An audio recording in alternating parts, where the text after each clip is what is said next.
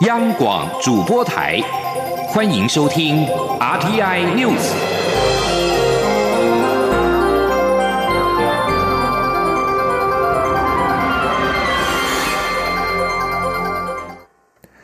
各位好，我是主播王玉伟，欢迎收听这节央广主播台提供给您的 R T N News 新闻。首先带您关注，由于未完整掌握境外器官移植的通报情形，卫生福利部昨天八号遭监察院纠正。卫福部医事司长石崇良今天表示，经比对通报系统，从二零一五年七月到去年六月底，因通报境外器官移植个案共两百五十九人，其中有二十六人未完整通报。健保将不再给付抗排斥药物，并且从四月开始，针对六个月内仍未完整通报者，将依人体器官移植条例规定，最高开罚新台币十五万元。今天记者陈国维的采访报道。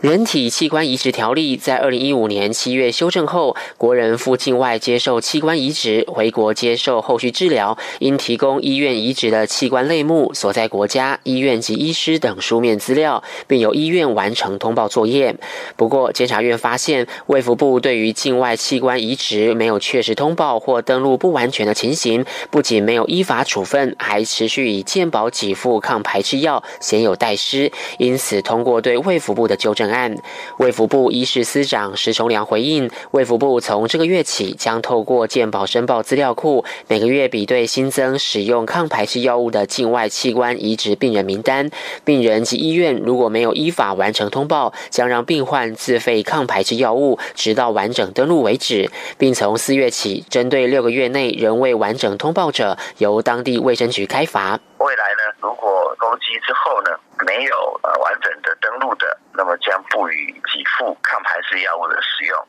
那么直到啊完整登录。那么同时，如果在六个月内呢没有办法完成的，也会依照人体器官移植条例的十六条之一的规定呢，那么给予三万到这个十五万的罚款。卫福部表示，经比对通报系统与健保申报资料，从二零一五年七月一号到二零一八年六月三十号的三年之间，因通报的境外器官移植个案共两百五十九人，其中有两百三十二人已经完整通报，一人失联，还有二十六人没有完整通报，分布在台北、桃园、台中及台南等四个县市，现正由卫生局进行查处。卫福部强调，往后将会落实器官移植制度的透明度及可追溯性。绝对禁止任何器官中介、买卖等商业化行为。而对于部分反国追踪治疗案例较为集中的医院，也会要求地方卫生主管机关加强查核。中央广播电台记者陈国伟台北采访报道。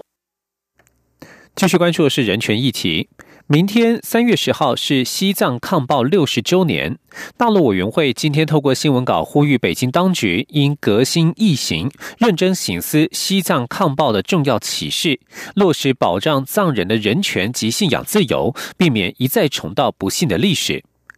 陆委会今天上午表示，中共近年来虽然声称由经济、民生、基础建设等层面改善西藏人民物质生活，但西藏民众遭强迫灌输爱国主义、政治打压、干涉信仰等势力未曾间断，始终是国际社会广泛关切的议题。陆委会指出，中共曾经提出以尊重差异、包容多样对待各个民族，陆方应该更加虚怀纳谏，以仁义治理、宽容善待藏人及各族群人民，尊重多元文化与多元意见与文化，如此才能避免一再重蹈不幸的历史，并且真正获得人民向心。陆委会也提到，中共与西藏在一九五一年曾签订了所谓的和平协议，其后西藏地区多次发生武力镇压事件，西藏的自由度在国际评比间也常年屈居末端，再再印证了中共专制的本质，更凸显台湾民主自由的珍贵价值。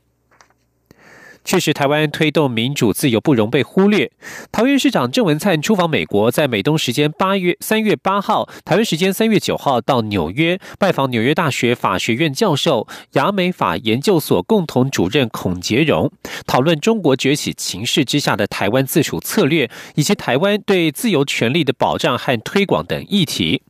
郑文灿转述，孔杰荣建议台湾或许可以在国门之都桃园设立亚洲人权中心，提倡个人自由，解决司法不公等问题，并且借此与其他东亚国家交流对话。郑文灿表示，台湾的民主、科技等综合指标排名，在全世界排名一定有前三十名，在自由度指标的分数也已经很高，应该想办法向外影响周边国家，对外强化台湾对个人自由所做出的贡献。而关于台美关系，郑文灿表示，在美国的印太战略之下，台湾的独特地位无可取代。作为朋友，台湾必定会是好的策略伙伴。若是被当成筹码，也将会是无法被替换的筹码。近来多个县市长出访，台北市长柯文哲十六号也将启程访美，但行程并未安排参访美国国务院和国防部等重要机构。对照郑文灿的行程，有人认为是被降格。柯文哲今天表示，国与国的外交不会在大厅，本来的格在哪里，他也不晓得，认为不用想太多。而且这一次访美，外交部也有给予协助。继续关注政坛焦点，高雄市长韩国瑜日前表态，将重新推动高雄自由经济示范区。国发会今天发布新闻稿指出，近年来政府已经致力推动吸引人才、法规松绑等多项措施，而且适用全国，并无必要针对特定区域重启过去的政策。国发会说明，为了推动经贸自由化、便捷货物流通，行政院早在两千零二年就推动自由贸易港区政策，透过境内关外的方式，让货物进出更方便。目前自贸港区机制仍在运作，而且近年来政府更推动了许多强化经济自由的措施，如已经推动四百二十七项法规松绑，有助于排除投资障碍；订定延揽外国人才专法，并且提供租税诱因；而现正推动新经济移民法的立法，渴望进一步吸引外国专才。国发会强调，这些政策都是在全国推行，不限特定区域，成果可为全民共享。因此，目前没有重启自由经济示范区的必要。继续关注台湾近日的水情。连日春雨为全台湾带来绵绵雨势。经济部水利署在九号指出，目前中部以北各主要水库水位皆已回升，尤其新竹地区降雨更是多于预期，缓解了先前吃紧的水情。另外，由于平地降雨多，可支应农业用水，目前降雨超过二十毫米的地区，都已经先暂停农业供水的限水措施。今天，央广记者谢嘉欣的采访报道。经济部水利署九号统计，五号至今的春雨为全台降下不少甘霖，预计可为全台水库带来共九千四百三十多万吨水，对水情帮助相当大。中部以北各主要水库水位全面止跌回升。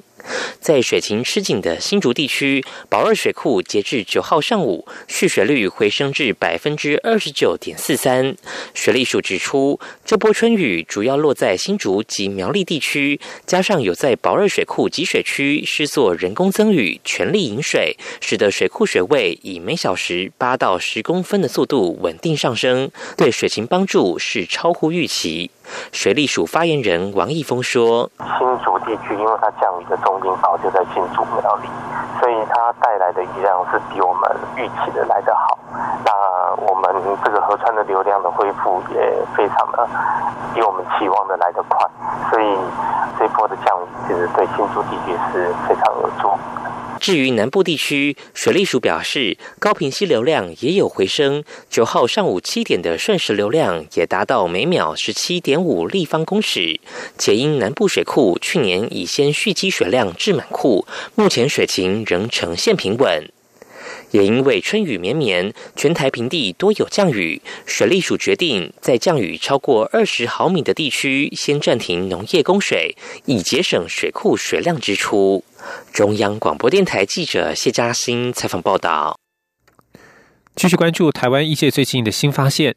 胰腺癌有“癌中之癌”的称号，一经确诊，通常已经到了末期。中央研究院研究团队在八号指出，研究证实，胰腺癌的关键原因是糖代谢的异常，避免摄取高糖，就可以保护胰脏免于因代谢异常而造成损伤，降低罹患胰腺癌的风险。森林记者杨文军的采访报道。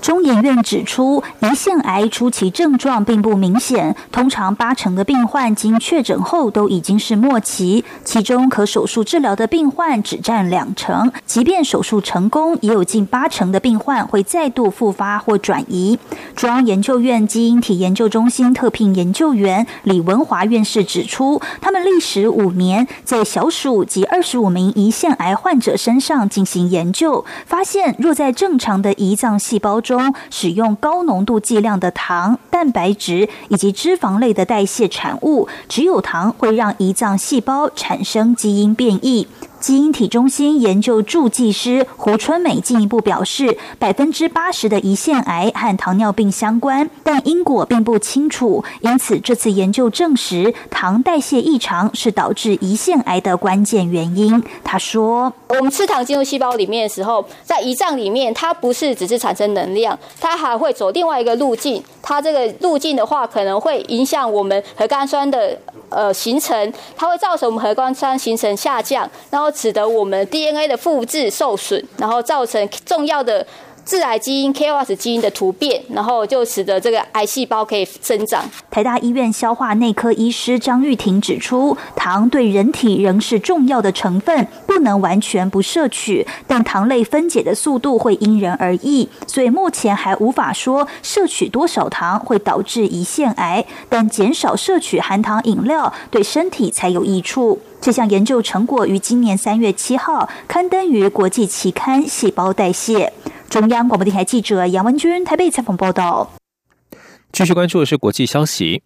由于美国和中国发出令人困惑的讯息，对贸易战找到解放的乐观期待减弱，导致全球股市在八号走低。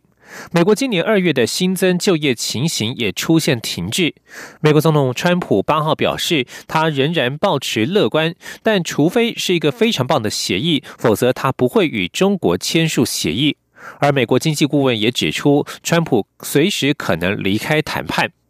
自去年夏天以来，美中两国对于超过三千六百亿美元的双边贸易互征关税，这已经导致经济成长和商业信心下降。美国和中国官员目前都表示谈判进展良好，但一名在北京的美国外交官八号表示，他们不会很快获得协议。美国坚持中国必须进行深度的结构改革，也要求中国在汇率和保护美国科技方面做出承诺。白宫经济顾问科德洛坦诚，川普原定在三月底与佛罗里达州会晤中国国家主席习近平的计划，可能延后到四月。白宫贸易顾问威廉斯八号表示，虽然美中要达成贸易协议仍有大量的工作有待完成，但川普政府官员目前没有派团队到中国进行面对面贸易谈判的新计划。而在北韩问题方面。美国总统川普八号表示，如果北韩恢复武器测试，他将会非常的失望。不过，尽管与北韩领导人金正恩上个星期在越南河内的高峰会宣告破裂，但川普仍重申他相信与金正恩的关系良好。两个美国智库和南韩情报机机构本周表示，北韩正在重建在西海的火箭发射基地。南韩情报机构也指出，平壤郊区沙门洞飞弹研究设施内也有新的活动。沙门洞是北韩制造出第一枚射程可达美国洲际弹道飞弹的地方。川普表示，如果金正恩做出不符合美方理解的举动，例如武器测试，他将会感到很失望。北韩自二零一七年以来未曾进行核子试爆或飞弹试射。川普认为这是近一年以来与北韩保持高层接触的正面结果。但如果北韩真的发射飞弹或太空火箭，与美国的关系可能变得紧张。对于北韩近期动态，白宫、国务院以及美国国防部都暂时没有评论。美洲国家组织 OAS 八号。公布的一项报告指出，如果委内瑞拉的危机无法结束，估计在今年年底以前，将有超过五百万人流离失所，外逃的规模可能比拟叙利亚和阿富汗危机。